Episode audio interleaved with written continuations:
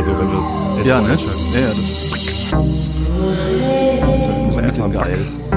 Wer redet, ist nicht tot.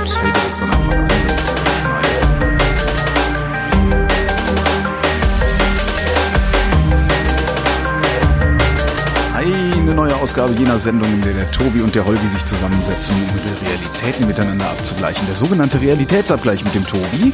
Und dem Holgi. Guten Tag. Guten Tag. So, merkst du, wie ich die Musik irgendwie leise drunter weiterlaufen lasse und das nicht so abreißen lasse, wie professionell ich das jetzt hier handhabe?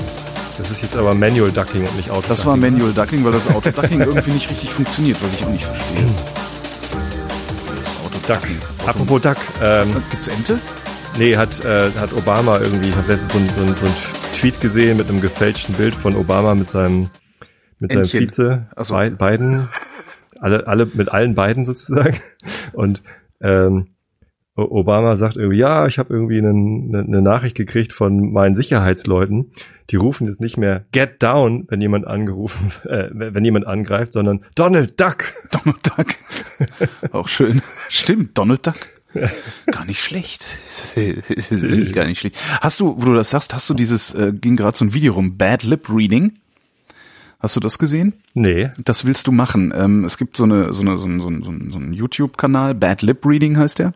okay. Die äh, machen halt Lippensynchronisation, ne? Also so wie englische Filme ins Deutsche synchronisieren, aber äh, mit Alltagsereignissen, denen sie dann neue Texte sozusagen überhelfen.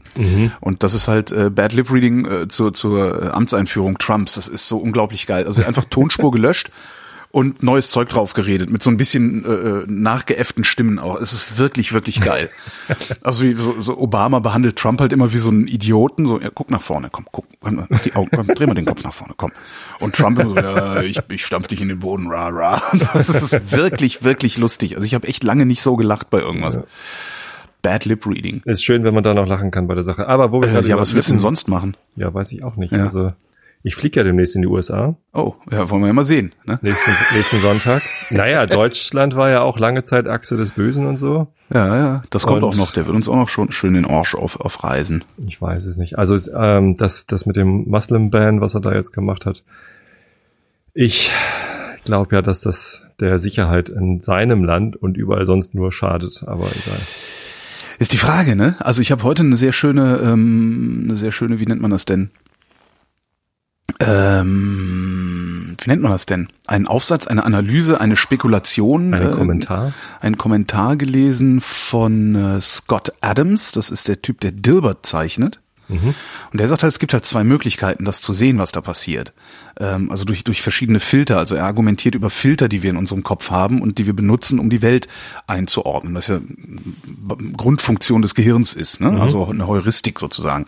Ähm, er nennt das Filter und er sagt, es gibt zwei Möglichkeiten, das anzugucken. Du kannst den Hitler-Filter nehmen. Ähm, wenn du das, äh, das, was Trump da macht, durch den Hitler-Filter siehst, dann äh, betrachtest, dann siehst du halt, dass da, ähm, war ein anderer Aufsatz, den ich gelesen habe, äh, ein Staatsstreich Streich vorbereitet wird und dass das jetzt gerade sozusagen der, äh, äh, wie nennt man das denn? Ja, der Testballon für einen Staatsstreich war. Das kannst du durch den Hitler-Filter sehen. Du kannst es aber auch durch diesen anderen Filter sehen, dessen Namen ich vergessen habe. Und Scott Adams ähm, ist halt der Überzeugung, dass Trump äh, erstens das tut, was er sagt. Das ist ja ganz offensichtlich, dass es so ist. Und das aber aus einer Position heraus tut, in der er eigentlich ein Verhandler ist, wie auf einem Marktplatz.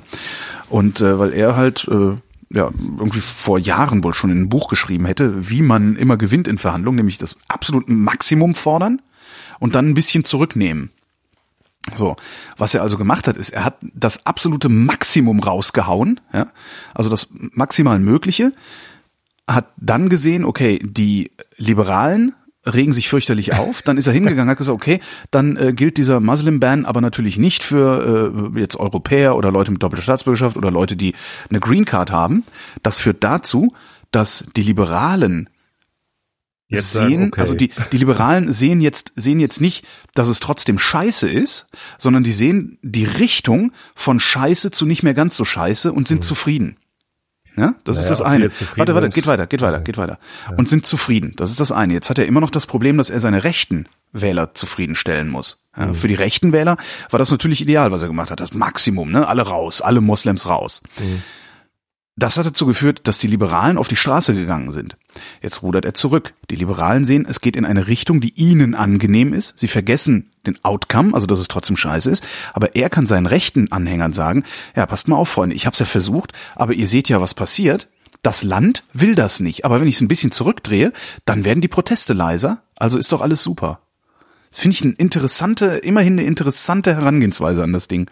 Macht's aber nicht besser, oder? Nö, also besser macht's das nicht. Das, das Ergebnis, Ergebnis ist das alles irgendwie schlimm. Aber ich glaube, der Fehler, den sehr viele hier in, in, Europa machen oder in Deutschland machen, ist, das Ganze aus einer globalen Perspektive zu betrachten.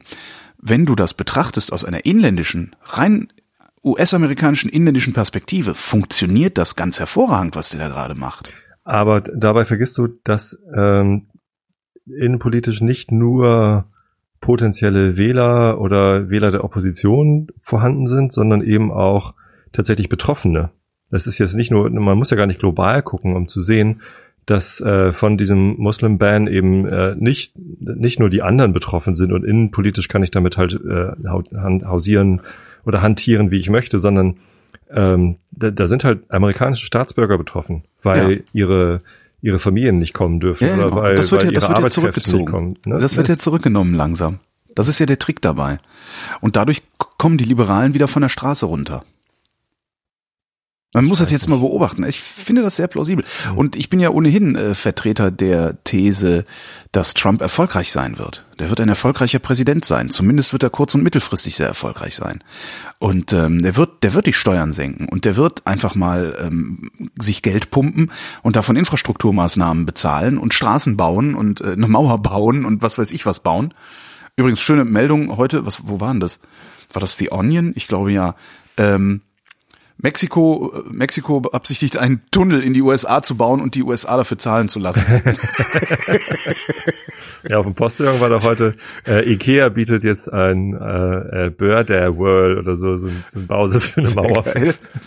Ja, jedenfalls kann ich mir sehr gut vorstellen, dass Trumps Politik reinbezogen auf die USA und reinbezogen auf die kurzfristige Wirkung und seine Wahlversprechen, ich bringe Jobs, also ne, ich schaffe Arbeitsplätze und ich schaffe Wirtschaftswachstum. Ich kann mir sehr gut vorstellen, dass das erfolgreich sein wird. Mhm. Das wird für, für, für, ein, für alles Außen vermutlich hässlich bis katastrophal werden. Ja? Für, für Mexiko und für solche Länder, die so exportgetrieben sind wie die Bundesrepublik und sowas. Aber ich kann mir sehr gut vorstellen, dass wenn du nur aus dem Inland drauf guckst, aus, aus, aus den USA für die USA, fürchte ich, dass der Mann erfolgreich sein könnte. Ich glaube nicht. Und zwar genau aus dem Grunde, dass du das nicht so stark getrennt betrachten kannst, weil auch die außenpolitischen Folgen eben auch Einfluss auf das haben, was im Inland passiert und ähm, dadurch die, die Gewaltbereitschaft von Extremisten äh, noch weiter gestärkt wird. Denn, denn die. Welche jetzt? Die ausländischen Extremisten oder die inländischen? Ähm, das spielt in dem Fall keine Rolle. Extremisten gibt's da, glaube ich, äh, überall. Es, es gibt ja die, die Attentate, die in den USA verübt werden, die werden ja nicht von Leuten verübt, die irgendwie aus dem Jemen jetzt gerade einreisen. Richtig. und dann wieder weggehen oder so. Sondern ähm, da, es gibt halt gewaltbereite Extremisten. So, Richtig, aber die gibt's halt auch außerhalb und die, die hält die, er ja jetzt gerade draußen. Und die es sind doch gar keine Terroranschläge verübt worden von, von Ausländern, die Noch in die USA nicht. eingereist sind. Ja, jetzt werden auch keine mehr stattfinden, weil keine mehr einreisen dürfen. Richtig. Aber es, es sind ja vorher schon verstehst den miesen Trick dahinter, oder? Also das ich, nee, ich, äh, du verstehst, glaube ich, gerade nicht, was ich sagen will, denn es wird zu mehr Gewalt kommen, es wird zu Krieg kommen können. So, und äh, das hilft den USA auch innenpolitisch nicht, wenn, ne, also es hilft vielleicht Trump, dass er nochmal gewählt wird, weil jetzt äh, verstärkt irgendwie ähm, islamistische Anschläge verübt werden oder vielleicht irgendwelche anderen Anschläge verübt werden oder sonst wie was. Ne, das, das ist vielleicht toll für ihn, dass er dann sagt, ja, guck mal, die sind echt gefährlich, jetzt müssen die doch alle rausschmeißen oder so. Aber letztendlich führt doch nur die Politik, die er jetzt gerade fährt, der irgendwie ähm, der, der unmenschlichen Ausgrenzung und der äh, Diffamierung aufgrund von Glauben oder Herkunft, die führt doch erst dazu, dass es zu diesen Terroranschlägen kommt. Warum sollte es das tun? Weil es die Fronten verhärtet, weil es irgendwie. Ja, aber die Fronten, die, die Fronten zwischen wem? Der, der, der, der sogenannte Islamische Staat ähm, sagt doch, äh, dass die ähm, dass der muslimische Glaube nicht mit der westlichen Welt äh, zurechtkommt. Da war heute ein ganz interessantes Interview mit dem äh, Bürgermeister von London. Wie heißt er? Äh, ja. ich wollte gerade Boris Johnson sagen, aber in der, äh, Khan, nee, Khan, Khan genau. Singh, Khan, ne? Genghis Khan. Genghis Khan. Ich weiß nicht, wie er heißt, aber ähm, äh, der sagt halt, dass, dass es genau den Leuten in die Hände spielt, die jetzt äh, nach weiteren Attentätern suchen und die irgendwie ähm, Terroranschläge verüben wollen. Denn die sagen immer, ähm, die, die Westlichen wollen uns nicht. Und alle Ja. gemäßigten Kräfte im, im Westen, die sagen, doch, doch, äh, wir kommen auch mit Moslems klar und, und hier ist alles friedlich und so, die äh, kriegen jetzt halt quasi einen Schlag im Nacken von Trump mit, mit solchen Entscheidungen äh, und werden dann von, äh, also die, die, die Leute, die von der von ISIS rekrutiert werden, die denen fällt es jetzt noch viel leichter zu glauben, ja gut, wir Moslems äh, sind dort nicht erwünscht, die wollen uns was Böses, also Ja. machen wir Terroranschläge. Dazu müssen diese Moslems aber im Inland sein und Da da, sind- da sind vom schon IS ganz viele. rekrutiert werden. Da Richtig. viele. Aber da sind auch ganz viele Gemäßigte. Richtig. So, die haben bisher nichts zu befürchten gehabt, wenn sie einfach nur ihr Leben gelebt haben. Ja, und niemandem auf den Sack gegangen sind. Jetzt haben die aber was Das zu du? befürchten. Na, jetzt haben die aber was zu befürchten. Und zwar so richtig was. Und Wenn zwar nicht einen strukturellen, und, und, und zwar nicht, einen- nee, nee, nicht einen doch. strukturellen, nicht einen strukturellen äh, ja, Kulturrassismus, sagen wir mal, der da stattfindet, sondern sie haben was zu befürchten vom Staat selber, von den Organen des Staates. Jetzt könnte man annehmen, dass sich der gemäßigte Moslem ja, denkt, ah, scheiße, jetzt wird's hier aber ein bisschen ungemütlich. Ich halte mal meine Augen und Ohren ein bisschen besser offen und melde vielleicht mal ein bisschen früher oder melde überhaupt mal, wenn in meiner Moschee irgendwas Seltsames vor sich geht. Zum Beispiel so ein Terroranschlag von irgendwelchen Rechtsradikalen wie jetzt gerade in, äh, in Kanada.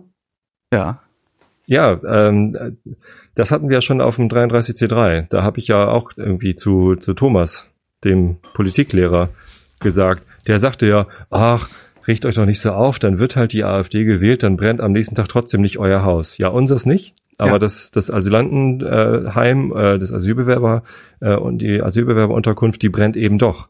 So, und ja, aber das ist ja nicht unser Haus. ja, ein Glück, ne? Dann ist ja alles gut. Oder was? nee, Ja, na ja, nee, es denk das doch gut. mal durch. Natürlich, das, das ist für dich nicht gut, für mich ist das auch nicht gut, weil ich möchte in so einer Welt nicht leben. Aber Ich guck dir doch mal, guck dir doch mal die Mehrheit an. Solange, solange äh, dem dem Syrer die Bude abbrennt, ist das der weißen Mehrheitsgesellschaft doch vollkommen Schnurz. Oder kann es der weißen Mehrheitsgesellschaft vollkommen Schnurz sein? Zumindest kurz- und mittelfristig. Was das langfristig für Folgen für eine Gesellschaft hat und Entsolidarisierung und so, da brauchen wir gar nicht drüber zu diskutieren. Das ist ne, äh, Ich glaube, es ist nicht, nicht, also es ist nicht stabilisierend, es ist destabilisierend. Es ist, es führt zu mehr Gewalt, mehr, mehr Hass und mehr Angst und äh, das ist, das ist nicht gut. Also das, ähm, das wird noch äh, katastrophale Folgen haben, was er da macht. Und das ist nicht ähm, abzutun mit, ja, vielleicht spielt er seine innenpolitischen Spielchen. Ich glaube das nicht. Ähm, das was heißt abzutun? Ich tue das überhaupt nicht ab. Nö, äh, du nicht, aber der komische Zeichner der soll vielleicht lieber mal malen, anstatt irgendwie solche Reden zu schwingen. Also ich, ich, ich halte es für sinn, äh, sinnfrei. Jetzt irgendwelche äh, Gedankenexperimente rauszuholen, mit denen irgendwie schön geredet wird. Es geht äh, nicht ums Schönreden, sondern es geht darum zu verstehen, was da passiert. Und ich glaube, niemand versteht das gerade. Warum macht der das? es- ja, Ja, warum? Also die Frage ist auch, warum macht er das? Weil Wenn der ich mir angucke, ist. was Angela Merkel tut, dann habe ich eine, habe ich zumindest eine, eine, eine einigermaßen plausible, brauchbare, äh, wie nennt man das denn? Äh, ja, ein ich habe ich hab Gedankenmodell, eine, mit dem du dir erklären kannst, eine warum Antwort, sie so ist. warum sie, warum sie das macht und äh, Ja. da herrscht auch einigermaßen Konsens drüber. Im Moment herrscht ja überhaupt kein Konsens darüber, warum Donald Trump das macht. Ja, zu sagen, also zu sagen, weil der irre ist, der ist geistesgestört. Das finde ich ist abtun. Weil was, wenn er nicht geistesgestört ist? Was, wenn da ein planvolles Handeln dahinter steckt? Ich kann's Was, wenn das die Also, Blaupause, was, wenn das der, der Testballon für einen Staatsstreich war?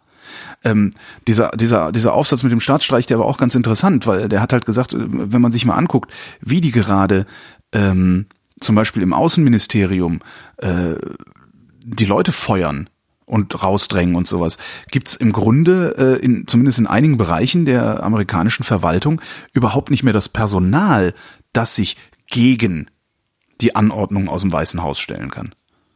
Ich finde das sehr, sehr spannend, sich mal Gedanken darüber zu machen, äh, was, was könnte da denn eigentlich gerade passieren? Wie könnte das gemeint sein, was die da tun? Also, dass der den Staat an sich reißen will, das ist offensichtlich. Das äh, finde find ich jetzt nicht, finde ich jetzt keine gewagte Theorie. Ähm, die, die Republikaner haben die Mehrheit in allen Kammern und stellen den Präsidenten. Der kann jetzt machen, was er will. Und ich glaube, das macht er. Äh, so ein Gedankenmodell, um ihn besser verstehen zu können, wäre natürlich total hilfreich. Ähm, ich glaube nur, das funktioniert nicht, weil der Typ ist halt komplett unberechenbar. Äh, sagen zwar alle, er tut halt genau das, was er gesagt hat, äh, aber der haut ja ständig neue Sachen raus, äh, von denen wir alle nicht wissen, wo sie herkommen. Weiß ich, was hat er dann, was hat er dann bisher ge gemacht, was er nicht auch angekündigt hätte? Ähm, äh, eine Ministerin rausgeworfen, äh, weil sie ihm widersprochen hat. Das hat er, hat er, glaube ich, vorher nicht angekündigt. Also die Justizministerin ähm, mit dem schönen Namen, wie, wie hieß sie? Habe ich vergessen. Heißt sie? Ähm, ja, ich auch. Äh, die, die hat er rausgeworfen, weil sie gesagt hat, mh, äh, ob das jetzt so äh, rechtens ist mit dem Muslimban, müssen wir nochmal prüfen. Mhm. Dann hat er sie rausgeworfen. Und also, dass, dass er Minister rauswirft, mal eben, weil sie, weil sie widersprechen, das hatte, glaube ich, also das war noch nicht. Naja, das kannst du ja schlecht so. ankündigen. Letzt, also. Letztendlich ähm, ist das ja keine Ministerin, die er berufen hat, die er irgendwie eingesetzt hat, sondern das ist ja noch Obamas äh, Ministerin gewesen sozusagen. Aber ähm, das fand ich schon von ziemlich krass, so als Maßnahme. Und das damit, weiß ich nicht. Hast du damit gerechnet, dass er jetzt erstmal irgendwie alle rauswirft, die, die ihm widersprechen? Ähm, das, das sind Sachen, die, die finde ich da eigentlich gar nicht so interessant. Die Frage ist halt wirklich, welche Politik versucht er durchzusetzen? Also nicht, ne? Der, der hat nicht angekündigt, dass er die rauswirft, von daher äh, ja. muss man davon ausgehen, dass er unberechenbar ist. Äh, was ist, was ist das Ziel? Was verfolgt er damit? Also wo will er hin? So, der hat die, der hat die aus dem Weg geräumt, weil. Mhm. Weil sie ihm widersprochen hat. Was wäre passiert, wenn der Widerspruch äh, aus dieser Richtung lauter gewesen wäre? Was hätte er dann nicht erledigen können? Mhm. Ja. Tja. Na gut, vielleicht ist er dann doch berechenbar insofern, dass ich, er. Ich weiß es halt nicht, aber das, ich finde es halt. Das durchzieht, was, was ihm alle zutrauen, nämlich irgendwie Amerika abschotten, äh, Strafzölle erheben gegen ausländische Produkte, ähm, keine Ausländer mehr ins, ins Land lassen. Ja. Ich werde es ja am Sonntag feststellen, ob ich reinkomme. Also vor allen Dingen, ob du wieder rauskommst. Wieso sollte ich nicht rauskommen? Ja, warte mal ab. Wahrscheinlich werde ich abgeschoben am Flughafen. Oder so, genau kommen in Abschiebehaft. Ich weiß es nicht. Keine Ahnung, ich weiß es nicht. Also es ist irgendwie. Nee, ich, ähm, ich mache mir da große Sorgen um, um die Zukunft. Um wessen Zukunft? Äh, äh, unser aller Zukunft. Die USA sind halt leider die, die größte Macht, äh, militärisch wie auch wirtschaftlich. Und äh, Russland ist, glaube ich, immer noch die, die zweitstärkste Militärmacht. Ich glaube, es sind eher die Chinesen, ne? Kann, kann auch sein. Ich weiß es nicht. Zumindest ist das Säbelrasseln da ja auch immer wieder laut. Ich meine, die haben jetzt mit der ähm, Ostukraine, ja, mit, mit der Krim erstmal probiert, wie denn das nochmal so geht, irgendwie ein Land annektieren oder einen Teil von einem Land zu annektieren. Ähm, jetzt waren die alle sehr für Trump. Ähm, ich kann mir gut vorstellen, dass Putin äh, für Trump war, weil Trump so wunderbar irgendwie die westliche Welt destabilisiert. Wahrscheinlich auch, weil man mit dem halt verhandeln kann. Ist ja auch so eins der Argumente oder eine der Mutmaßungen darüber, wie Trumps Politik langfristig aussehen wird. Er wird halt verhandeln. Also wie dieses, ne, ne, es gibt keine amerikanischen Sicherheitsgarantien mehr aus irgendwelchen moralischen Erwägungen heraus, sondern äh, wenn du was von uns willst, dann bezahlst du dafür. Natürlich schützen wir dein Land, aber dafür bezahlst du. Mhm. Und mit so jemandem kommt Putin natürlich wesentlich besser klar als mit einer Europäischen Union, die sagt so, wir haben hier ein paar unveräußerliche Werte ähm, oder unverrückbare Werte und wenn du gegen die angehst, dann gehen wir gegen dich an. Das stimmt natürlich. Ist halt wesentlich einfacher zu sagen, so, ja, äh, okay, dann lass uns, äh, weiß ich nicht, die Arktis, lass uns die Arktis untereinander aufteilen, du kriegst die Hälfte des Öls, ich krieg die andere Hälfte des Öls. Ist ja für im Netz. Hm. Umweltschützer, scheißegal. Noch ein ja. schönes Ding, was ich in der Zeit gelesen habe, empfehle ich gerade jedem. Ähm, mhm. Ein Artikel, der äußerst blumig formuliert war. Also eigentlich war der so formuliert, als hätten die irgendwie, keine Ahnung, irgendwas geraucht vorher. ähm, der hieß der neue Ölmensch.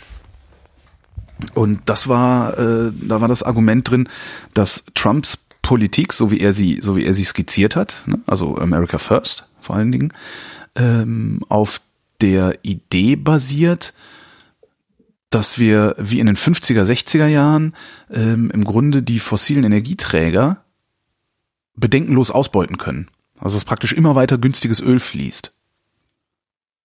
Und auch dann ergibt es auf einmal wieder Sinn. Die USA sind nämlich energieautark oder zumindest weitestgehend energieautark. Die haben mhm. ja seit seit die diese neuen, ne, so hier äh, Fracking und und äh, Ölschiefer, Stimmt, ja. nee, Ölschiefer war Fracking, was war das andere? Ölsand oder so. Seit die das da abbauen, äh, sind die meines Wissens nicht mehr abhängig von Energieimporten. Das war ja das erste, was er unterzeichnet hat, ne? Ja, und solange das läuft, solange das läuft, äh, ne, was wollen, was, wer will denen denn an Karren fahren? Und die sind halt groß genug. Ja, die sind hast groß genug und divers genug. Hast du diese wunderbaren Bilder gesehen, wo jemand äh, diese Videosequenz genommen hat, wo er die unterzeichnete Order irgendwie in die Kameras hält und ähm, der, der Inhalt der Order wurde halt ausgetauscht durch irgendwie äh, eine Zeichnung von einer Katze. Und nee, hab ich nicht gesehen. das ist ganz Was aber glaube ich auch daran liegt, dass ich ähm, wenig mitkriege, weil ich äh, den das, das Schlagwort Trump äh, in meinem Twitter-Client gemutet habe. also ich kriege nichts mit, was äh, also ich kriege keinen Tweet mit, in dem das Wort Trump vorkommt. Das habe ich nur mit Ibis gemacht. Davon würde ich irgendwie nichts. Also irgendwie nervt mich das Ibis. Egal. Ibis? Ach, Ibis. Ach so, Ibis. Äh, äh, ich bin ein Star. Hm. Aber wo du vorhin gerade, äh, um mal das Thema zu wechseln, weil ja. äh, da kommen wir, glaube ich, nicht weiter. Nö, da kann man ja, im Moment kann man nur auch. Ideen austauschen genau, und gucken, was kommt. Staunen. Genau. Diese Woche in der Zeit, übrigens in der aktuellen Zeit. Äh, Sorgen machen. Machst du dir denn keine Sorgen eigentlich? Ähm, was, was, nein. Was wird? Nein was werden könnte? Nein, mache ich nicht. Wie schaffst du das? Ähm, ich kann es ja nicht ändern. Äh, ich sage mir halt. Also Fatalismus. Es ist so eine Art Fatalismus. Äh, nee, Fatalismus wäre, wenn ich jetzt einfach hier säße und äh, sagen würde, ich mache halt gar nichts. Das, das ist ja auch nicht, was passiert. Ich kann mir das im Moment nur angucken und bin, ich bin handlungsunfähig. Ganz einfach. Ich bin halt völlig handlungsunfähig. Das Einzige, was ich machen kann, ist zu versuchen, irgendwie, äh, ja, Dinge zu verstehen, so wie, ich, so wie ich das gerade erzählt habe, zu gucken, was gibt's da für verschiedene Interpretationsmöglichkeiten und mich äh, auf jede Woche zu freuen, die ich Hörfunkjournalismus betreiben kann, um da vielleicht ein bisschen was rauszufinden und vielleicht auch ein bisschen für Aufklärung zu sorgen. Aber ich bin nicht in der Lage, auch nur ein Fitzelchen an dem zu ändern, was äh, die US-Regierung jetzt meint machen zu müssen. Und ich weigere mich, ähm, Haare raufend durch meine Wohnung äh, zu kreisen weil ich mir Sorgen mache über etwas, dessen Verlauf ich nicht beeinflussen kann. Ich ja, mag das nicht. Ich mache mir nicht gerne Sorgen um Dinge, deren Verlauf ich nicht beeinflussen kann. Ist bei dir ja auch echt schwer, also Haare raufen. Ja. Aber ähm, nee, Haare raufen tue ich auch nicht. Aber äh, ich, ich mache mir Sorgen darum, was zur Bundestagswahl die AfD macht, weil da kann ich was dran tun. Was kannst du daran tun, was die AfD macht? Äh, guten Journalismus betreiben, zum Beispiel. Ne? Also eben den nicht auf den Leim gehen, nicht über jedes Stöckchen springen, nicht jedes Mal, wenn irgendwie einer von diesen Schnuller-Nazis einen Furz lässt, einen Beitrag drüber machen. Ähm, gucken, dass äh, verstärkt aufklärerische Arbeit geleistet wird, zum Beispiel. Sowas kann ich machen. Ich kann auch auf die Straße gehen hier in Deutschland. Und eventuell macht das sogar einen Unterschied. Heute wenn ich hier in Deutschland in, gegen Trump auf die Straße gehe. Pff. Interessiert ihn das nicht. Heute sind sie in Hamburg gegen Trump auf die Straße gegangen vor der US-Botschaft. Ja. Ich meine, das ist, das ist ein gutes Zeichen für die Gemäßigten oder für die Liberalen in den USA, dass sie sehen, wir sind nicht allein. Das ist ja immer mhm. wichtig. Ähm, was ja zum Beispiel auch der Grund ist, warum ich gegen ein, ein Beenden der Beitrittsverhandlungen mit der Türkei bin. Weil dann würden wir den Liberalen in der Türkei das Signal senden, so ja, ihr seid auf euch allein gestellt, leckt uns am Arsch. Ja, verloren. Und dann wären sie im Eimer. Ähm, aber ich ich mag mir keine Sorgen um Dinge machen, die ich nicht ändern kann. Ja, das ist vielleicht auch ganz, ganz sinnvoll. Aber wenn es wieder zu Kriegen kommt, weil, weil die USA sich aus der NATO zurückziehen und irgendwie den, den, den Sicherheitspakt aufkündigen und Putin dann erstmal äh, die ähm, äh, Litauen, Lettland und, und Estland, die, wie heißen sie, baltischen Staaten, baltischen Staaten. Äh, sich, sich wieder einverleibt, weil gehört ja eh zu Russland, die sprechen ja Russisch so, ne? Die meisten da und guck mal, in Polen sprechen auch ganz viele Russisch. Wir nehmen erstmal irgendwie Ostpolen oder so noch. Ja, also es, es, es ist ja nicht völlig von der Hand zu, weißt, weißt du, wenn, wenn Gerd Wilders jetzt irgendwie dieses Jahr in, in Holland irgendwie zum Präsidenten gewählt wird, haben wir da auch noch so, so Rechtspopulisten-Scheiße irgendwie an der Macht, dann gehen die auch noch raus aus der EU dann zerfällt nicht nur die NATO, sondern auch noch die EU und, und dann war's das mit Sicherheit in Ja, aber Europa. das sind mir dann viel zu viele, das sind mir viel zu viele Konjunktive. Und ähm, was tust du, was willst du denn dagegen tun? Also, weißt du, was, welchen, welchen Gewinn hast du davon? Was hast du davon, dir Sorgen Sorgen, darüber zu machen? Schlaflose Nächte äh, äh, zu haben deswegen. Das führt zu überhaupt gar nichts. Am Ende führt es dazu, dass du wahrscheinlich sogar noch handlungsunfähiger wirst, weil du einen kühlen Kopf verloren hast. Hm, äh, ich bin mir zumindest dieser, ja, Gefahren sind's ja nicht, nicht Nö. wirklich, aber dieser Möglichkeiten äh, gerne bewusst. Und äh, je mehr ich mir dessen bewusst bin, desto deutlicher ist es für mich, dass ich, dass ich etwas tun sollte. Aber die Möglichkeiten, die hatte Putin auch schon, als Obama noch an der Regierung war. Obama hat damit angefangen, die USA aus der Geopolitik äh, zurückzuziehen, zumindest was äh, militärische äh, Geschichten angeht. Deswegen ist das in Syrien doch erst so eskaliert. Ja. Ja, auch möglich. Ich weiß es nicht. Eigentlich wollten wir das Thema, Thema Ja, wechseln. mach mal. Ich, mach, ich Ähm. habe mir gerade ein Bier aufgemacht. Ich trinke jetzt ein Berliner Berg India Pale Ale, Hm, das mir von einem freundlichen Hörer geschickt wurde, ja der einen Bierladen hat. Und ich gucke jetzt gleich mal nach, welcher Bierladen das ist, damit ich ein bisschen Reklame dafür machen kann. Kauft euer Bier bei, bei, äh, bei, kauft euer Bier. Ich muss jetzt in meinen Mails gucken, das finde ich doch nie mehr wieder. Ich habe ähm, auf der Terrasse noch ein Bier stehen, damit das kalt wird. Soll ich mir das eben reinholen? Jetzt ist es zu spät. Ähm, ich habe bei Crew mal wieder bestellt. Ja. Und äh, die Probierkiste von Crew, da waren mir zu viele Sachen drin, äh, die ich nicht wollte. Also ich mag zum Beispiel das Porter nicht, ich, weil ich einfach keinen Porter mag. Und ähm, die Sachen, die ich probieren wollte, die waren da nicht drin. Äh, Ach, ich sehe schon, du hast auch ein Paket von dem gekriegt. Michael heißt er. Äh, Bierlieb hieß der Laden. ist das schon da länger her? Tobi schon ein Paket bekommen hat und ich ein zweites schnüre. Ja, ja, ja, ja, ja, ja, habe ich. Ja, siehst du, ich habe ich hab nämlich jetzt auch mal eins von dem bekommen. Bierliebe. Sehr Ja. schön. Sehr schön, jetzt trinke ich immer ab und zu so ein Bierchen zwischendurch. Wunderbar. Ähm, zumindest habe ich äh, bei, bei Crew irgendwie dann geguckt, so was, was möchtest du denn eigentlich haben? Ähm, und den, den Drunken Sailor und das, diese Session IPA, wie heißt das noch? Detox, Detox, genau. die, die wollte ich eigentlich gerne mal wieder hier haben. Und dann ähm, gab es halt ein Black IPA als ja. Experimental. Was kann das? Das kann, äh, Also was, was, was macht das Black? es ist halt schwarz. Also ein Schwarzbier als ist ein, IPA. ein IPA als, als schwarzes. hm. äh, mit 8%. Und das ist ziemlich geil. Das ist ziemlich, ziemlich lecker, aber da muss man halt gleich eine ganze Kiste von bestellen, wenn Ja. das probieren willst. Ja, es hält aber doch lang genug, oder? Also ist so, also ist doch, glaube ich, irgendwie so Ablaufdaten 2019 oder so. Oder so ein, Naja, aber in der Sendung, die du mit denen gemacht hast, hieß es ja schon, dass man das irgendwie innerhalb von drei Monaten austrinken soll. echt? Ja. Ah ja. Ja.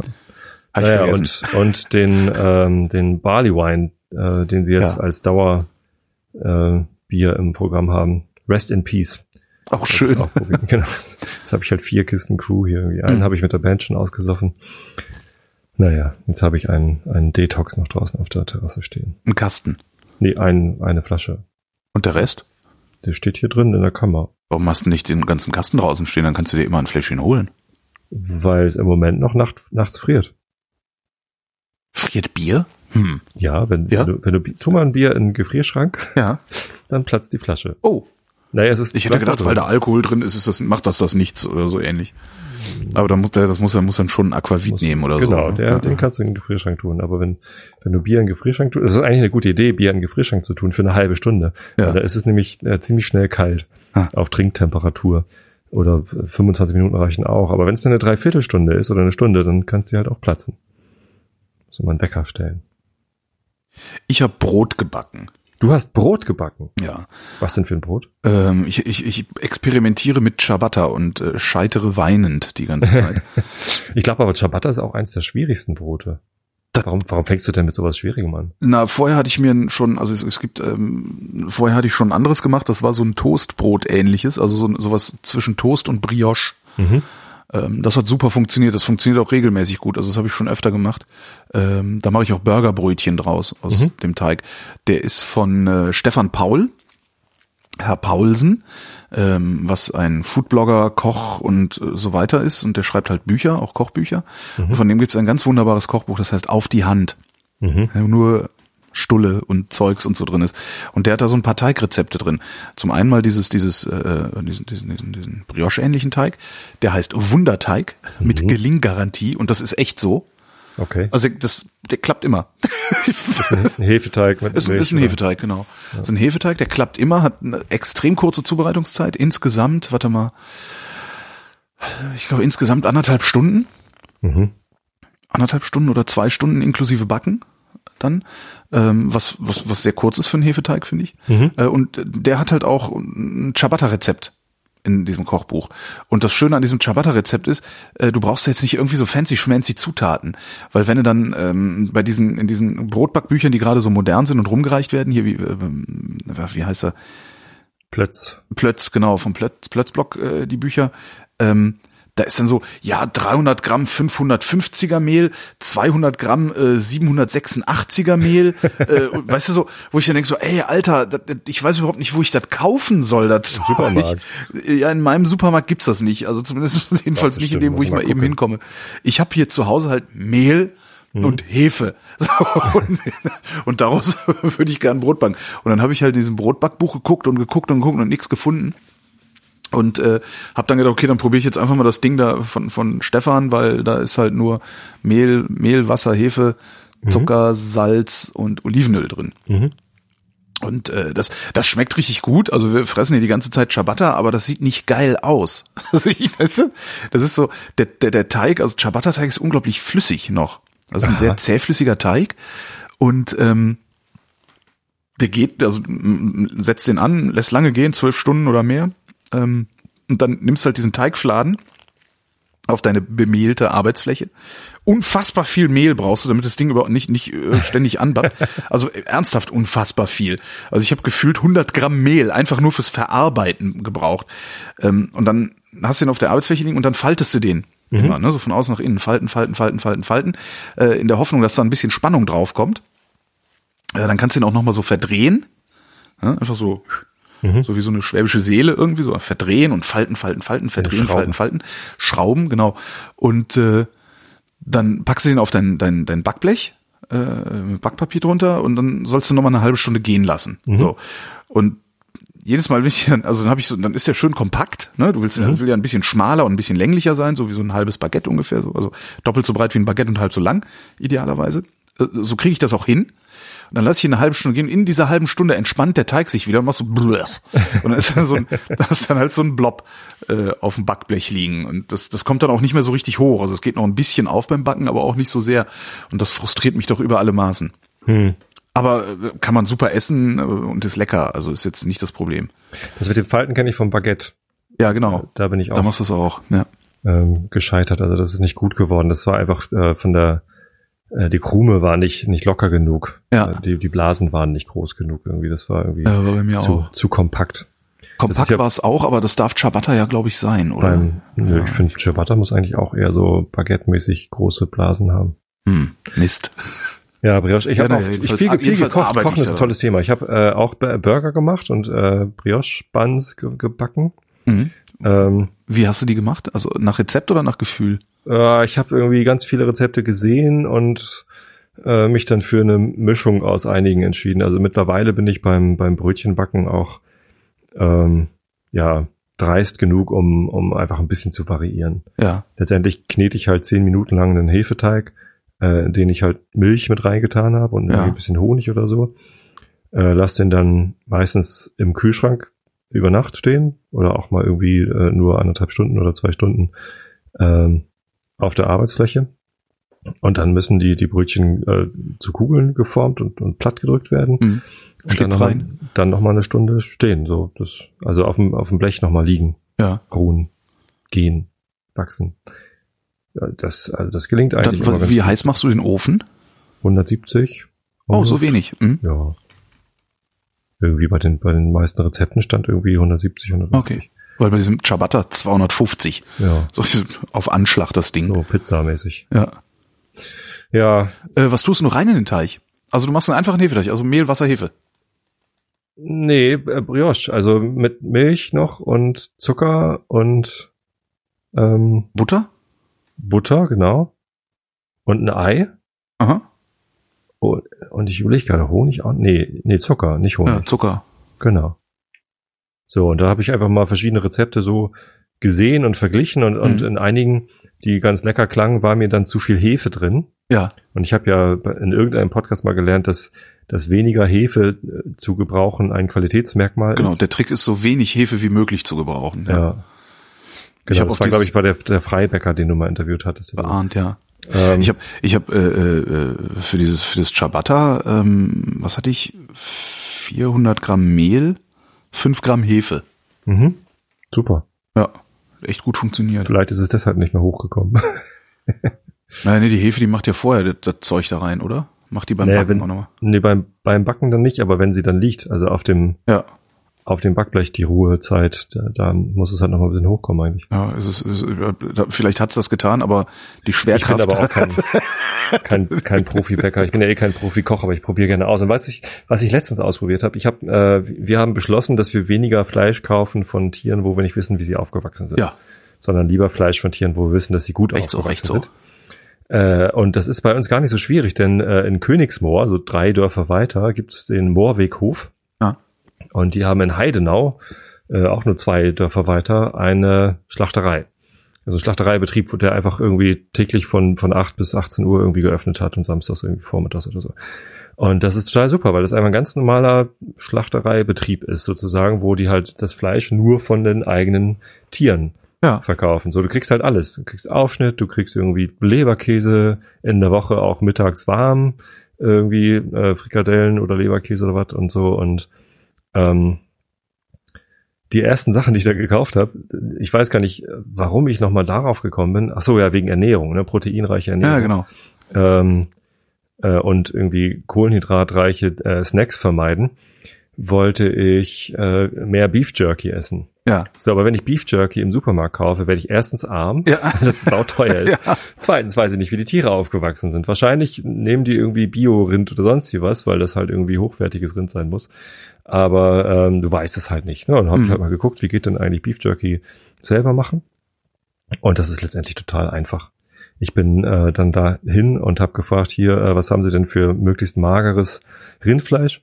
Ja, keine Ahnung, hier so Roulade vielleicht oder so, das ist halt ein Schmorfleisch. Hm. So, ja, super. Wie dünn können Sie mir das denn aufschneiden? Äh, wie dünn? So, Rouladen halt nicht so. Nee, nee, ich hätte das gerne. hobeln, ganz, können Sie es mir hobeln? ganz, ganz dünn. So. Einfrieren und hobeln. Und als sie dann sagte, ja, das soll halt ein Ersatz für Chips abends. Ah, Chips, jetzt habe ich es verstanden. Gut. dann hat sie mir halt irgendwie mit der mit der äh, Aufschnitt äh, Ah, ja, Maschine klar, hat die haben ja diese geilen Maschinen, ja sicher. Genau, ja. sie mir ganz dünne, die, die zerfielen schon teilweise so, aber ist ja egal. Ich mach's ja hinterher eh klein. Aber ich habe dann diese großen äh, Fleischlappen, die habe ich dann mariniert über Nacht. ja. Ähm, habe verschiedene Rezepte schon ausprobiert. Das geilste war eigentlich, ich war letztens in der Elbphilharmonie Mhm. und da ist ein Zum Störtebeker. Konzert oder gucken? Beides. Okay. Und ähm, da ist ein Störtebeker Laden drin, Störtebeker von ne, Stralsund, die Brauerei. Mhm. Und da gibt's eben nicht nur die Standard-Störtebeker, sondern noch so Eislager-Geschichten. Mhm. Eis, Eisbock. Äh, und dann habe ich ein Eislager gekauft, was aber irgendwie kein Lager ist, sondern so ein irgendwie, weiß ich nicht, so ein, so ein dunkles, vollmundiges Bockbier und ein Eis Atlantic Ale, also Mhm. so ein, so ein, so ein äh, Arctic Ale heißt das dann. Äh, also ein IPA mit irgendwie 10% und ähm, nee, das hat glaube ich 8, aber das, äh, das äh, Eislager hat irgendwie 10. Und dann habe ich das da drin mariniert. Hm. Noch mit irgendwie Pfeffer und Salz und, und diesem Bier und bisschen Sojasauce. Das ist geil. Naja, und dann, dann lässt es halt. Bier, Bier Teriyaki. Geil. Ja, genau, Bier Teriyaki und, und dann ähm, hängt man das einfach über den Rost. Also man kann es natürlich auf den Rost legen, aber hat man nicht so viel Platz. Ich habe das so wie auf einer Wäscheleine über, über den Grillrost vom Ofen. Und äh, Guck mal, Agnes. Die Bayers, die, die trocknen wieder Fleisch auf Leine. Fleischlappen. Fleischlappen. Ja, ich habe da ein Foto von gemacht und Sehr schön. Äh, Als ich, äh, als ich unten drin dann auch noch so Gänsebrüste hatte. Und oben äh, auf den Fleischlappen äh, lag auch noch Brot, weil ich kein, kein Semmelmehl mehr im Haus hatte. Und dann habe ich noch noch ein Brot paar, paar getrocknet. Schlüpper daneben noch. Ja, da hängt es halt Schlüpper drei. Stunden irgendwie bei 70 Grad Umluft irgendwie im Ofen. Da hast du Beef Jerky und das ist echt geil. Also kannst halt dann genauso. Die ersten Male war ich zu vorsichtig mit dem Salz, da war es so ein bisschen nüchtern, langweilig. Äh, beim zweiten Mal war ich zu mutig, da habe ich dann nach dem Marinieren nochmal ein Rub drauf gemacht, also ne, Ja. das, das marinierte Fleisch nochmal bestäubt mit Salz und Gewürzen und so. Das war dann ein bisschen zu heftig für meinen Geschmack. Ähm, aber mein Arbeitskollege war sehr glücklich darüber und er hat das verschlungen. Und jetzt habe ich mittlerweile so ein ganz gutes irgendwie Handgefühl dafür gewonnen, äh, wie, wie, wie so eine Marinade äh, beschaffen sein muss. Mit Sojasauce, Worcester Sauce, bisschen Senf, Honig, Mhm. Pfeffer. Cool. Also Ich habe Senf, ja bei Saat mir, nehme ich. bei mir um die Ecke ist ja ein Laden, der Jerky Shop. Ach, Das ist so, da gehst halt pleite, wenn du da. Ich bin da einmal reingegangen und habe gesagt, gib mir mal eins von von jedem, äh, was ohne Zusatzstoffe ist. hm. Irgendwie ein riesen Beutel, also eine, wirklich eine riesige Tüte Beef Jerky gehabt, 60 Euro bezahlt oder sowas. Da hat dann irgendwie 15 verschiedene Beef Jerkys. Ich weiß aber leider nicht mehr, welches das geilste war. Ich muss, muss ich da noch mal alle kaufen. Ja, schade drum, echt. ja. Ich habe mir wieder Fleisch, ich habe hab mir wieder so äh, Ethikfleisch bestellt. Mhm. Ähm, und zwar äh, äh, schwarze Kuh heißt er. Schwarze-Kuh dot Ah, nicht- meine Kuh, sondern schwarze. Genau. Ich finde aber dot farm finde ich eine geile Top-Level-Domain. ja, und das ist irgendwie, die kommen aus dem Havelland und äh, haben da Angus-Rinder. Mhm. Und das ist halt auch so, ja, hier kannst du kannst du kaufen, hier ähm, Einzelteile oder sowas. Kannst dich auch beteiligen. Kannst Also, du, nee, aber kannst du kaufen und also die sagen halt, wir, wir schlachten halt dann und dann, vorher gibt's halt nix. Ne? Und wenn weg, dann weg. So, Ja. also das finde ich schon ganz cool. Und da habe ich einen Anglais abgestaubt, was irgendwie so ein ganz spezieller Schnitt ist. Mhm. Der, ja, kann man schön grillen. Schön grillen. Dauert jetzt aber irgendwie noch einen Monat oder sowas, bis es bei mir ankommt. Aber sowas finde ich super. Hatte ich ja schon mal gemacht bei äh, kaufnekuh.de, Mhm. ähm, was auch total geiles Fleisch war. Ja, Ach. muss ich gar nicht online kaufen, kann ich hier. Ja, ich, also für mich ist dann einfacher, weil es dann doch wieder hier, bis ich hier irgendwo hinkomme, wo ich so geiles Fleisch kriege, äh, bin ich dann wieder einen halben Tag unterwegs irgendwie. Das ist halt auch dann relativ weit weg alles hier. Naja, wir müssen ja eh Und- fahren. Also wir Ja, fahren ja genau. eh mit dem Auto zum Einkaufen. Ob ich jetzt nach Tosted fahre oder nach Heidenau, das Ja. ist irgendwie. Ja, und ich müsste halt runter in die. Markthalle 9 ähm, Mhm. zu meinem Lieblingsmetzger. Äh, Disclaimer, ist ein Freund von mir. ähm, und das ist halt, äh, ja, also mit, mit dem Bus eine halbe Stunde hin, dann da rein, äh, dann da rumlungern eine halbe Stunde, mit dem Bus wieder eine halbe Stunde zurück. Also eigentlich kann man sagen, du bist halt zwei Stunden weg. So. Mhm. Und diese, ich habe im Moment echt das Problem, ich habe diese zwei Stunden nicht. Ja, nur Also- zum Fleisch kaufen, das ist auch Quatsch. Nein, das ist eigentlich völlig in Ordnung. Und ich könnte das auch locker machen, weil ich bin ja in den, in den Wochen, wo ich bei Radio 1 moderiere, muss ich ja erst mittags in Potsdam sein. Das heißt, ich könnte ja ohne weiteres mal hier meinen lahmen Arsch irgendwie um, äh, weiß ich nicht, um, um 9.30 Uhr aus dem Haus bewegen, dann da runterfahren, das Fleisch kaufen, von da aus nach Potsdam fahren und das da in den Kühlschrank legen. Äh, aber irgendwie bin ich im Moment in so einem Zustand, wo ich einfach, ich bleib einfach maximal lange im Bett liegen und äh, äh, versuche mich äh, auszuruhen, so gut das geht. Was übrigens sehr gut funktioniert, um nochmal einen Themenwechsel einzuleiten. Nee, warte mal, ich habe noch eine. Nee, warte mal, also Thema so kochen. nicht, so kochen, nicht. Kochen, kochen. Nix. Muss ich erzählen. Ja, erzähl. Ich habe äh, die neueste Kulinarikast-Folge gehört. Oder hatte ich das schon erzählt? Mit den Das Kroketten? kommt mir jetzt irgendwie bekannt vor, ja. Ich habe Kroketten gemacht. Ja. Ich glaube, das hast du schon erzählt, oder? Hat das jemand anders erzählt? Habe ich im Einschlafen-Podcast erzählt. Ja, na gut, dann. Nee, aber hast du die, hast du die, wo, wie denn? Fritteuse? Äh, meine Fritteuse ist kaputt, aber ich habe noch den Korb und den hänge ich halt einfach in, in einen großen Topf rein. Liebe Hörerschaft, äh, Tobi braucht eine neue Fritteuse. Nein, Bitte nein, nein, nein. Tobi Fritteusen. ich möchte keine Fritteuse. Ich Bitte habe schickt alle Fritteusen, die ihr auftreiben könnt. ich hab ja eher so den Ansatz, so wenig Küchengeräte wie möglich zu haben. Mhm. Ähm, und die Fritteuse brauche ich nicht als extra Gerät. Da tue ich halt Öl in den Topf und hänge da den, den, das Sieb rein. Das reicht vollkommen aus. Ja. Also ein Gerät weniger ist super. Ähm, ja, der, der Witz an den Kroketten war halt selber gemacht, ist halt schon mal irgendwie geiler, weil selber gemacht ist immer geiler. irgendwie immer geiler. Weil Ja. die, die Panade ist dann halt irgendwie, irgendwie mit, mit, aus echtem Brot und so. Das ist halt schon mal ganz cool. Und in den, in den Teig von der Krokette kannst du dann halt so, so Schweinereien rein tun wie Trüffelöl. ja. Das, das hatte Sven in, in der Kulinarikas-Folge irgendwie angedeutet, äh, dass man das ja machen könnte. Oder Hartkäse. Ich habe dann einmal nur mit Trüffelöl und dann habe ich gleich nochmal Kroketten gemacht mit Hartkäse und Trüffelöl. Den, den Parmesan hat man äh, kaum geschmeckt. Also der war mir ein bisschen zu, zu sehr im Hintergrund dann irgendwie. Ah. Äh, aber das mit dem Trüffelöl ist der Hammer. Also das ist echt geil. Ist eh der Hammer. Trüffelöl, Trüffelsalz ist auch super.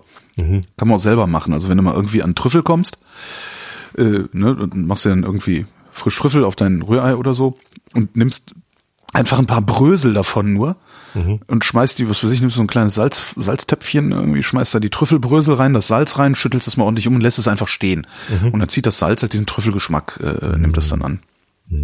Und trocknet dann die Trüffelbröckchen gleichzeitig runter. Lecker, lecker. Sehr, sehr geil.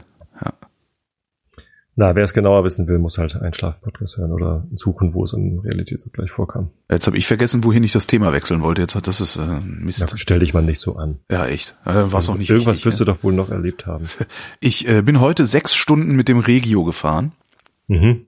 Ähm, ich bin ja, Wo warst du?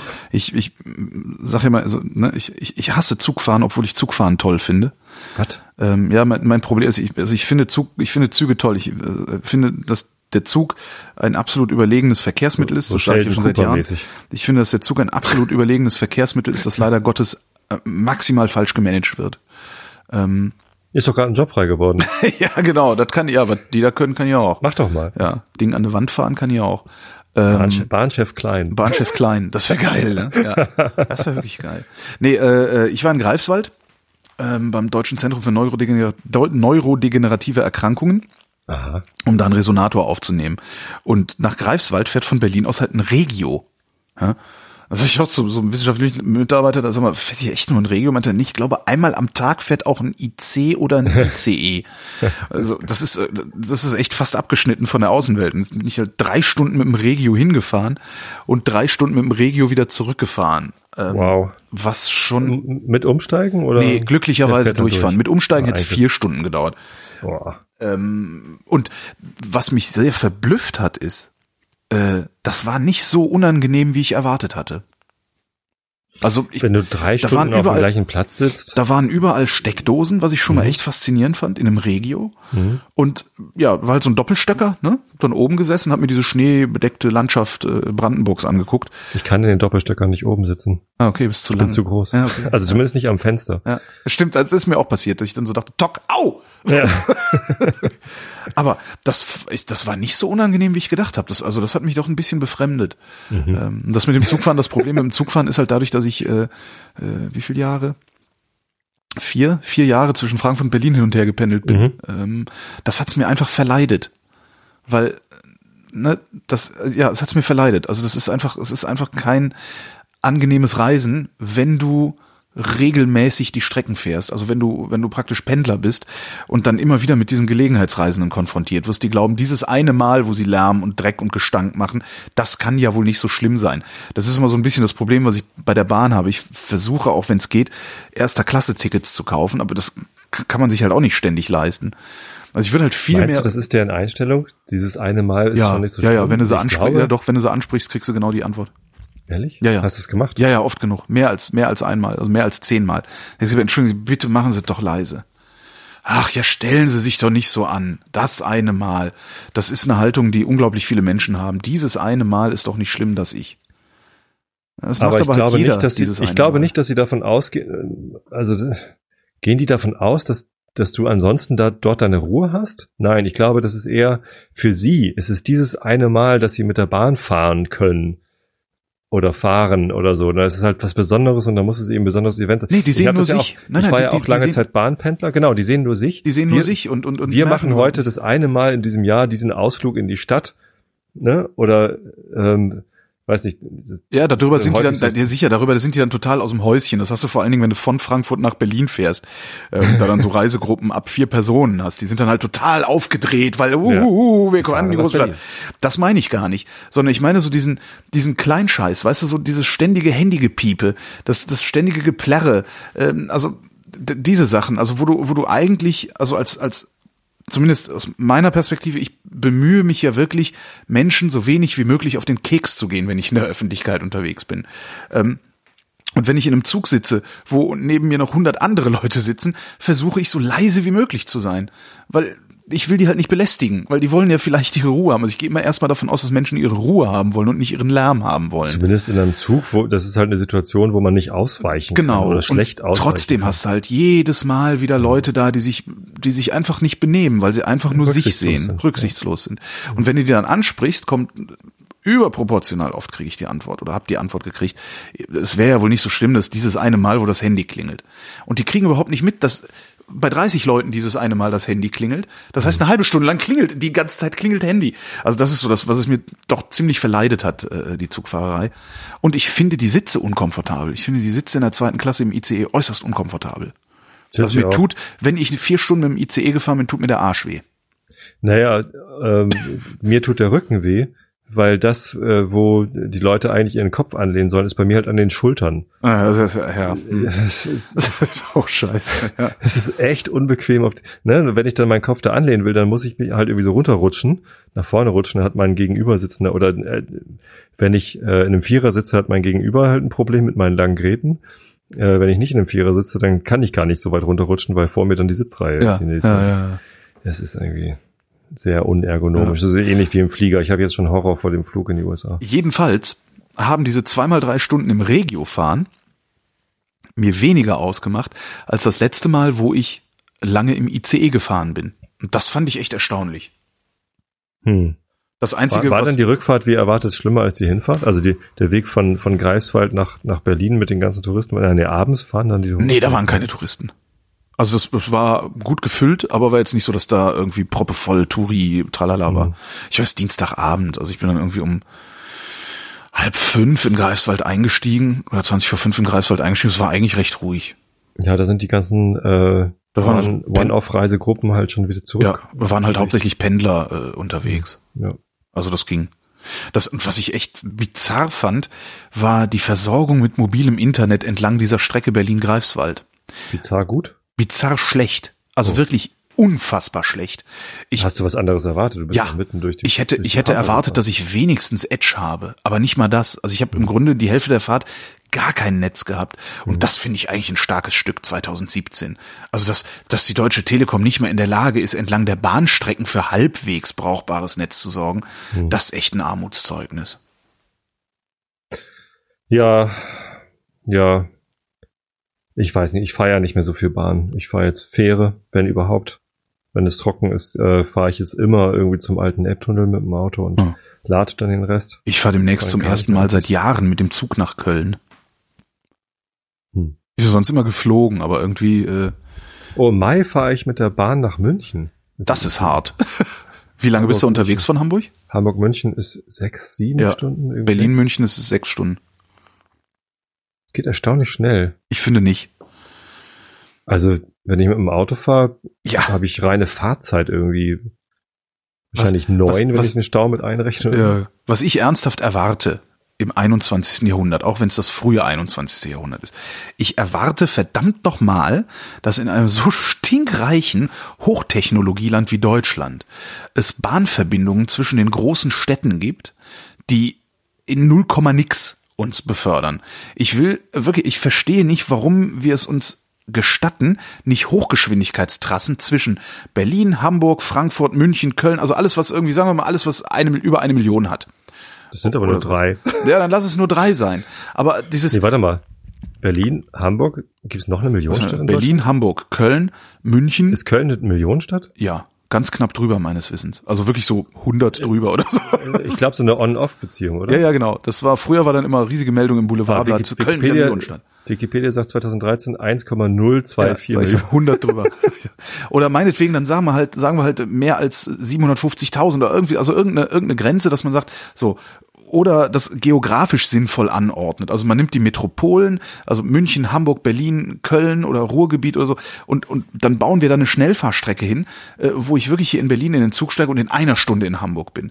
Und in, was weiß ich, zweieinhalb Stunden in Köln und in dreieinhalb in München. Aber nicht sechs Stunden. Das, ich finde das ungebührlich.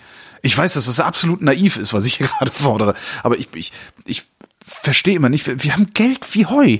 Wie- ich, wenn ich, ich muss mir nur diesen Flughafen angucken. Was für eine schöne Trasse hättest du von diesen 10 Milliarden bauen können, die dieser Flughafen BER irgendwann kosten wird. Hm. Das finde ich irgendwie, also nee. Ja, ich finde das alles Ich find, unmodern man, hier. Ich finde, man könnte noch sinnvollere Sachen mit dem Geld machen, außer Hochgeschwindigkeitstrassen bauen. Ja, nee, Aber- nee, kann man nämlich nicht. Wichtigeres gibt's immer, ne? Das ist ja Das ist das Problem. Ja, genau, das ist das Problem. Aber, Damit kannst du alles ähm, kaputt machen. Hochgeschwindigkeit. Ich weiß aber so nicht, also München, München versuche ich, also gelegentlich muss ich ja mal nach München, da versuche Warum denn ich. nicht gleich was ganz Modernes? Was denn? Naja, irgendwie so ein, so ein, so ein Bahnsystem, wo man sich so mit so Kapseln reinhängen kann, die dann irgendwie Die autark unterirdisch, weiterfahren. ja, Oder unterirdisch unterirdisch. Unterirdisch ist immer geil. Im Vakuum. Bam! Oder im All. Die menschliche Kanonenkugel. äh, nee, aber Apropos München, Technik, München versuche ich echt immer zu fliegen, weil das, das macht mich fertig. Sechs Stunden in diesem Zug sitzen. Ja. Dann ist mein Arsch breit, meine Oberschenkel lang. Das ist alles nicht komfortabel. Was ja keine Großstadt ist, äh, aber gern eine wäre, ist Bremen, glaube ich. Doch, ist mit Sicherheit eine Großstadt. Großstadt ist, glaube ich, oberhalb 50.000, oder? Ist das dann schon Großstadt? Na gut, dann ist Bremen vielleicht doch eine Großstadt. Aber irgendwie, ich finde, Groß Bremen hat immer so, weiß nicht, merkwürdiges Anspruchs. Mindestens Ding. 100.000, Verzeihung. Ja. Und wie viel hat Bremen? Weiß ich nicht, gucke ich nach. Erzähl weiter. 150. 105. Im Ernst? 557.000. Ja gut. Ähm, ich war im Universum. Oh, nee. Doch. Mensch.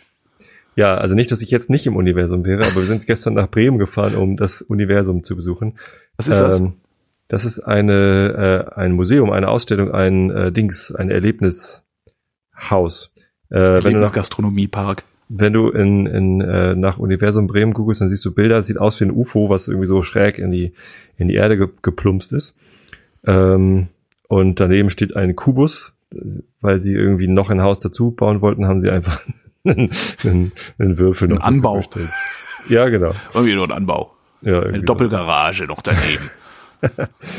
Ja, das ist äh, ganz witzig eigentlich. Ähm, drei Stockwerke, oben äh, Thema Mensch. Da kannst du irgendwie alles über den Menschen lernen, irgendwie wie Hören funktioniert und wie äh, kam ich vorhin drauf, weil du ähm, äh, Lippenlesen gesagt hast. Ja. Da, da siehst du, äh, da gibt's halt so eine Installation, wo ein, wo ein Monitor ist und da siehst du einen Mund, wie er sich bewegt und hast da so eine kleine Hörmuschel und kannst halt äh, hören, hörst aber nichts. Und dann sollst du auf dem Display antippen, äh, was der gerade gesagt hat. Musst halt Mhm. Lippen lesen. Ist recht einfach, weil die Lippen halt äh, groß abgebildet sind und sehr langsam sprechen. Mhm. Das heißt, ich habe, ich glaube, fast alle, äh, zehn, zehn Dinger und ich habe neun richtig gehabt oder so. Ähm, aber und dann kannst du halt hinterher dir das nochmal anhören, wie, wie die Lippen das dann wirklich sagen. Solche Sachen oder wie Augen funktionieren überhaupt, keine Ahnung, was es schon alles für Prothesen gibt. Ne, da waren dann so, so menschliche Modelle, wo dann irgendwie eine, eine, eine Penisprothese und weiß ich nicht, lauter so lustige Sachen irgendwie konnte man sich, wie sieht eigentlich ein, ein Herzschrittmacher aus und wo ist Ja. der im, im Körper angewandt? Ja, das ist ganz witzig. Dann im, im mittleren Stockwerk war ähm, äh, hab ich Äh, vergessen. Äh, Im unteren ich war vergessen, das ist auch schon. im schon- unteren war Technik. Ja, also so ähnlich wie äh, in Berlin gibt's doch auch dieses Museum, wo das Flugzeug draußen dran hängt. Äh, Museum für Verkehr und Technik? Nee, Technikmuseum heißt es Technik, mittlerweile. Technikmuseum und, und daneben ist noch so eine Installation, wo auch so ein Ausprobiermuseum für, für Kinder auch Ah. ist. Ne? Ich weiß nicht mehr, wie es heißt in Ist es Berlin. nicht auch das Technikmuseum? Die Schattenredaktion wird es dir gleich zurufen. Ich hoffe. Ähm, und ähm, sowas ähnliches gibt's auch in München. Und äh, wir haben sowas auch schon in der Nähe von Stockholm. Tom Titz, das fanden wir, ist immer noch das Geilste, was ich in der Art bisher gesehen habe. Ähm, ich finde diese Mitmach- und Erlebnismuseen eigentlich ganz geil, weil da auch immer viel so Technikbezug ist. Da wird halt viel Technik erklärt. Ähm, und das in Bremen ist halt relativ klein. Ich habe das, ich dachte, das Universum wäre größer. Aber das Universum ist halt doch recht klein. The Universe in a Nutshell. Ja, Universe in a Doppelgarage. Genau. So, so ungefähr ist das. Ähm, und das Dumme war natürlich, dass wir das gestern gemacht haben, an einem Montag, an dem äh, ganz Niedersachsen Zeugnisferien hat. Und am Freitag gab's Ferien, äh, Zeugnisse. Mhm. Und äh, Montag und Dienstag waren frei, weil die Lehrer sich jetzt erstmal erholen müssen. Ich weiß nicht, irgendwie so Vorbereitung des nächsten Halbjahres. Was weiß ich, zumindest war halt keine Schule und ähm, wir waren halt nicht die einzigen, die dort waren. äh, kam noch dazu, dass in Bremen, glaube ich, keine Schulferien waren. Zumindest waren erstaunlich viele Schulklassen da. Dafür, dass Aha. Niedersachsen gerade Schulferien hatte.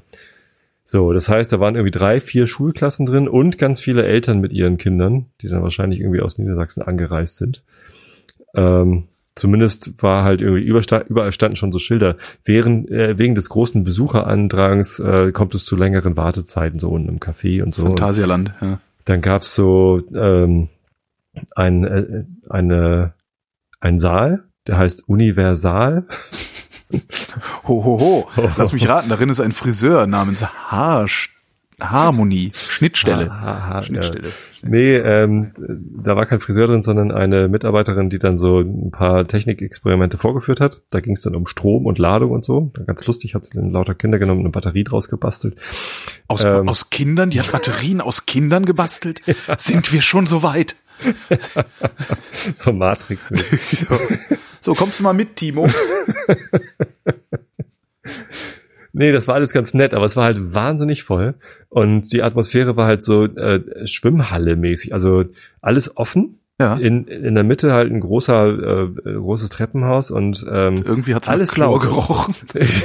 Nein, es stank nach, nach Menschen. Also es, wirklich. Ja. Äh, Es waren halt immer wieder so auch so kleinere Räume. So ein, äh, ganz oben war ein Raum, wo Erdbeben simuliert wurden. Da war ein Sofa drin Mhm. Und du konntest dich auf das Sofa setzen und dann lief da ein Radio, das hat irgendwie eine Radioübertragung und dann kam ein Erdbeben und dann haben die im Radio halt irgendwie, oh, es gab ein Erdbeben und oh, die Nachbeben und oh, keine Ahnung, dann wackelt halt das Sofa wie blöd. Ähm, aber dieser Raum, wo das Sofa drin war, das war nur ein bisschen abgetrennt. Das hat gestunken. Unglaublich. Wir waren irgendwie um, um halb elf da, um neun hat das Ding aufgemacht, um halb elf hat es da gestunken, als hätte da irgendwie die, die C-Jugend vom äh, TUS Estetal drin übernachtet oder so. Also wirklich eklig. So und, und also es war Das wäre die Frage, ob es da immer so riecht oder nur an solchen Tagen wie. Äh, bei allen Sachen, wo man irgendwie was Lustiges ausprobieren konnte, wie diesem Sofa, war halt ein tierischer Andrang. Ja. Lauter auch so Arschlochkinder, die sich dann vordrängeln müssen, weil, keine Ahnung. Und ähm, ja, und dann auch einfach dann, weiß ich nicht, da tierisch lange alles mögliche belegen. Es war halt auch einfach voll. So, es war, waren auch sehr viele entspannte Leute da. Ich habe auch wirklich viele schöne Momente gehabt, wo ich irgendwie äh, dann irgendwie neben einem anderen Vater und einer anderen Mutter irgendwie vor irgendeiner Installation standen und wir beide geredet haben, was ist denn das? Wie mag denn das wohl gehen? Und dann gemeinsam, gemeinsam versucht haben herauszufinden, was man da jetzt hätte lernen müssen und so. Äh, war ganz gut ausgestellt. Also man konnte es dann auch immer alles ganz gut verstehen. Nee, ähm, Universum Bremen kann man mal machen, äh, muss man aber nicht. aha. Also das ist in Berlin da dieses Ding neben dem Technikmuseum. Wie heißt denn das noch? Spektrum, glaube ich. Spektrum? Kann das Spektrum heißen? Ich habe keine Ahnung. Ausprobierarium? ja, irgendwie sowas. Irgendwie sowas. Heißen ja immer irgendwie alle gleich, die Dinger. Ja. Ähm, hat Spaß gemacht. Siehste, wir waren- war wir echt waren- anstrengend, weil es echt, also ein Lärmpegel auch. Unfassbar. Also überall schreiende Kinder. Ja, so sind sie. Und meine Frau sagt, wieso? Ist doch ganz normal, so als Erzieherin. Ja, genau. Hat sie alles weggenommen, war total entspannt. Wir hingegen waren in Lissabon, Ach, was auch sehr schön war. auch alles voller schreiender Kinder. Auch als voller schreiender Kinder. Nee, es war total leer. Also im Winter, im, im Januar ist da Winter. Ne? Ähm, und alles war irgendwie leer. Also viele Dinge, die wir, die wir besuchen wollten, ähm, waren zu. Warum sollte da im Januar nicht Winter sein? Ja, ich meine, also, also Winter im Sinne von, äh, da hat halt vieles zu und Ja. kaum jemand fährt hin und so. Keine also, Saison. Ah ja, gut. Keine Saison, äh, genau so nennt man das, Ja, keine ja. Saison. Ähm, und äh, also ja, waren so ein paar Restaurants, die wir nicht, die die die nicht offen hatten, die umgebaut haben und Mhm. sowas und äh, aber sehr wenig Menschen in der Stadt, so dass du ähm, dich wirklich gut und und frei und und so bewegen konntest. Ähm, und die haben da so eine so eine Trambahn aus den 40er Jahren Mhm.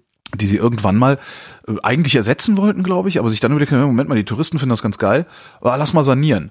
Und jetzt fährt da halt so eine uralte, rappelige Trambahn durch die Stadt auf drei oder vier Linien, äh, die ein ganz normales Nahverkehrsmittel ist, dass du aber auch, äh, das aber auch eine Touristenattraktion ist. Das heißt, es ist immer irgendwie so, ich glaube, wenn man da wohnt, ist es halt ein bisschen scheiße, weil du willst eigentlich nur mit der Bahn fahren, aber Und jetzt kommt die Cable-Car-Frage, muss man da mitfahren oder guckt man sich das eher von außen Es war schon Spaß, damit zu fahren. Ähm, was man nicht erwarten darf, ist, ähm, na anders. Also äh, die die Stadt Lissabon ist sehr sehr eng und diese Bahn, die fährt teilweise so dicht an Häuserwänden vorbei, dass du dich an die Hauswand drücken musst, wenn die Bahn kommt. Ähm, das heißt, wenn du da drin sitzt und an der Seite rausguckst, siehst du nix. Mhm. Du willst also, wenn du mit dem Ding fährst, so sitzen, dass du vorne rausgucken kannst oder hinten rausgucken kannst. Dann macht das einen Heidenspaß, ja. Und ansonsten fährst du halt damit, weil das halt ein Nahverkehrsmittel ist. Also um von A nach B zu kommen, kannst du mit dieser Bahn fahren und willst das auch gelegentlich tun, weil diese Stadt einfach sehr, sehr bergig ist. Also du gehst ja ständig Berg rauf, Berg runter, Berg rauf, Berg runter. Und irgendwann denkst du so, boah, jetzt, ich hab keinen Bock mehr. Und dann steigst du halt in diese Bahn und fährst mit dem Ding dann bis nach Hause oder wo auch immer du hin willst. Aber das war echt toll. Kann ich nur empfehlen, mal nach Lissabon zu fahren, ein paar Tage sich das anzugucken und da essen zu gehen. Du kannst an jeder Ecke geil. sehr, sehr gut essen. Und wenn du abseits der Touristenströme bist und da was findest, wo es gut schmeckt und wo es dir gefällt, für, für absolut lächerliche Preise, also wirklich lächerliche Preise. Also das Wahnsinnigste, was uns passiert ist, äh, habe ich zwar gestern schon in, in der Weinsendung erzählt, aber wir, da gibt's halt so eine Hipster-Markthalle, ne, wie sie jetzt so modern sind, äh, mit super Essen und aber auch ordentlichen Preisen. Und dann wollten wir noch einen Kaffee trinken, haben gesagt, ja komm, bevor wir jetzt hier sitzen unter Tageslichtabschluss, gucken wir, ob wir hier um die Ecke noch irgendwie einen Kaffee finden. Haben da so ein kleines Café gefunden, kleine Bäckerei, so Kuchen, bla bla. Ähm, und haben da, äh, ich habe zwei Milchkaffee getrunken, äh, Katrin hatte einen Tee, dann hatten wir ein Stück Schokoladenkuchen und der Chef hat uns dann noch so vier Kekse geschenkt und hier äh, Lemon Cookies äh, on the house. Ähm, dann bin ich rein, äh, zahlen bitte, sagt er 4,40 Euro. Guck ich den an und also ich habe halt überhaupt nicht reagiert, ich habe den halt angeguckt, wie äh, äh, sagt er, yes, it's cheap. also so ist das, das ist total irre. Und, und du, du weißt du, dann irgendwie so bei uns, also wir hatten so ein, so ein Airbnb und da war direkt auf der Ecke war so ein, ja auch so ein so eine Art Café, da gab es halt so ein bisschen Snacks und, und so eine ganz dunkle Kaschemme mit so einem dicken alten Mann, dem das gehört hat. Also alles so, so, so sehr, sehr urig und, und, und, und authentisch. Dann hast du dich auch dahingesetzt, irgendwie, äh, ja, zwei, zwei äh, äh, Milchkaffee bitte. Und da wollte der dann hinterher für haben 2,40. Ja. So. So ging es die ganze Zeit. Und selbst teuer essen. Wir waren dann teuer essen einen Abend. Aber richtig teuer essen. So, so ein äh, äh, beste Sushi meines Lebens habe ich in Lissabon gegessen, in einem Laden namens Simi. Aha. Äh, oder viel frischer Fisch und und, und, und haben wirklich irgendwie ordentlich gesoffen, ordentlich, also gefressen wie die wie, wie sonst was. Und das hat halt ähm, okay das war schon naja 130 Euro gekostet. Aber in so einem Laden, wo, wo wirklich, wo, wo du, du setzt dich an den Tisch und dann kommt halt der Kellner und sagt, äh, komm mal mit, ich zeig dir mal unseren Catch of the Day und dann zeigt er dir erstmal den Fisch. Sagt so, hier, das und das und das haben wir, ja, das ist heute reingekommen, da können wir das können wir so machen, das können wir auch grillen, hieraus können wir auch ein Sushi machen, such dir was aus und äh, ja, und wir haben wirklich, wir konnten hinterher kaum laufen und, und zu, zu, zu zweit mit Wein und Ja. Brot und Wasser und all- 130 Euro und das war richtig, richtig teuer Essen gehen da. Also für, für so ein Ding hätte sie hier in Berlin wahrscheinlich, weiß ich nicht, 250 oder mehr bezahlt. Echt super, kann ich echt empfehlen. Ja, und wenn noch irgendwie ein Name Hensler dran steht oder so, zahlst du gleich 500. Ja, genau. Aber es ist Ja. wirklich sehr empfehlenswelt. Also Lissabon ist toll. Ich würde da gerne mal hin, wenns Wetter ein bisschen Lissabon besser ist. Lissabon ist toll. Ich äh, war in, Und einmal hier, ganz kurz da auf Backwerk. Durchreise. Alter Vater. An jeder Teilchen. dämlichen Ecke gibt's Backwerk. Teilchen. Mm. Stückchen, Teilchen, leck mir am Arsch. Und überall ist irgendwie so Vanillecreme drin und weißt du, ey, unglaublich. Wirklich. Ja. Ach, herrlich. Ich mag Portugal auch. Ich war noch nie vorher in Portugal. Ich würde mir gerne den Rest des Landes angucken. Alle, die äh, schon schon mehrfach oder oder großflächiger da waren, haben gesagt, ja, Lissabon ist super, aber hast halt nach zwei Tagen gesehen und und also so kapiert, ne, so wie die Stadt so ist. Äh, Porto soll viel viel schöner sein, aber Porto ist äh, die Anreise komplizierter. Also da muss dann irgendwie mit Umsteigeflügen. Ich wäre ja gerne diesen Sommer nach. Portugal gefahren mit der Familie, weil ich im April da war. Ja. Eine Woche in Ach, stimmt, ja. Äh, und da bin ich nach, nach äh, Lissabon geflogen, habe mir da einen Mietwagen genommen und bin dann da runtergeeiert. Ja. Das heißt, in, und in Lissabon habe ich erstmal einen, einen Arbeitskollegen aus den USA eingesammelt. Ne? Der, der Ja. war irgendwie schon zwei Tage vorher in, in Lissabon, hat da die Stadt sich angeguckt. Ich bin dann irgendwie da angekommen, habe mir einen Mietwagen geholt und habe ihn dann in der Stadt abgeholt. Das heißt, ich bin einmal mit dem Auto durch Lissabon gefahren. Das war die Hölle. Das war ja, echt das glaub, ja, das glaube ich. Das war Hm, echt, hm. echt. Ich, ja, das war auch nicht immer, schön Lüneburg anzusehen. Das, genau. Das ich, Oh Gott, war das schwierig so. Und Oh. dann sind wir halt in den Süden da rausgefahren. Das war ganz fantastisch. Aber äh, mit der Familie irgendwie zu viert fliegen ist dann halt dann doch schon wieder teuer. ja. Äh, und dann irgendwo hin, wo es dann noch mal, also wo man außerhalb von Lissabon ist, ist dann halt auch, ja gut, Mietwagen und irgendwie schwierig. Und ja, Ja, das- ja. deswegen fahren wir es an Gardasee und gut ist. Ja, ist ja auch geil. Also Gardasee ist ja ich großartig. Ich noch habe übrigens äh, zum ersten Mal in meinem Leben, das, also das war sowieso der Lissabon äh, zum ersten Mal in meinem Leben und zum letzten Mal auch, außer wenn es wirklich überhaupt keine andere Möglichkeit gibt, bin ich mit Ryanair geflogen, eine unfassbar katastrophale Airline. Also der gesamte Prozess des Fliegens äh, ab ab äh, äh, ab Check-in ist der, der gesamte, oder ab Sicherheitskontrolle, ab hinter der Sicherheitskontrolle, ist der komplette Prozess des, des, des Reisens mit, mit Ryanair eine Zumutung. Es ist unglaublich. Aber gut, muss, muss man mal gemacht haben. War schon mir. vor zehn Jahren. Also, Es, neulich sagte jemand zu mir, es, es wäre vor zehn Jahren schlimmer gewesen. Und ich habe gesagt, nein, das geht halt nicht. Ich habe das einmal gemacht und es war schrecklich. Grauenhaft. Und äh, war dann, bin dann in, in Lissabon angekommen, habe gedacht, so, wie komme ich denn jetzt dahin, wo ich hin will? Äh, ah, benutze mal Uber. Ich habe noch nie Uber benutzt vorher, Mhm. weil in Berlin oder in, ich glaube in ganz Deutschland haben sie das ja sehr schnell äh, weggelobbyt und so. Mhm. Ähm, und habe dann einfach so App geklickt, so zack. Ähm, und dann kam halt ein Auto, also total, total luxuriös eigentlich, irgendwie so eine sehr komfortable neue Limousine.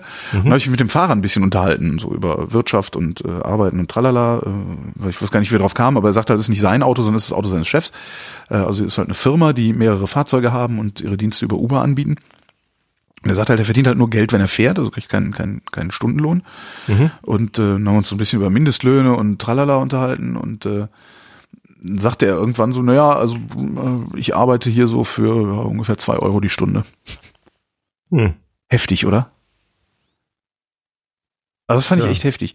Taxifahrt äh, hätte ungefähr das gleiche gekostet. Kriegst nicht mal zwei Milchkaffee für. Ja, Taxifahrt Also hätte einen Euro mehr gekostet oder irgendwie Ja. sowas. Und jetzt wüsste ich gerne mal, wie viel die Taxifahrer verdienen. Also ob die besser bezahlt sind oder ob die genauso äh, unter genauso ausbeuterischen Bedingungen arbeiten müssen. Überall klebten Plakate.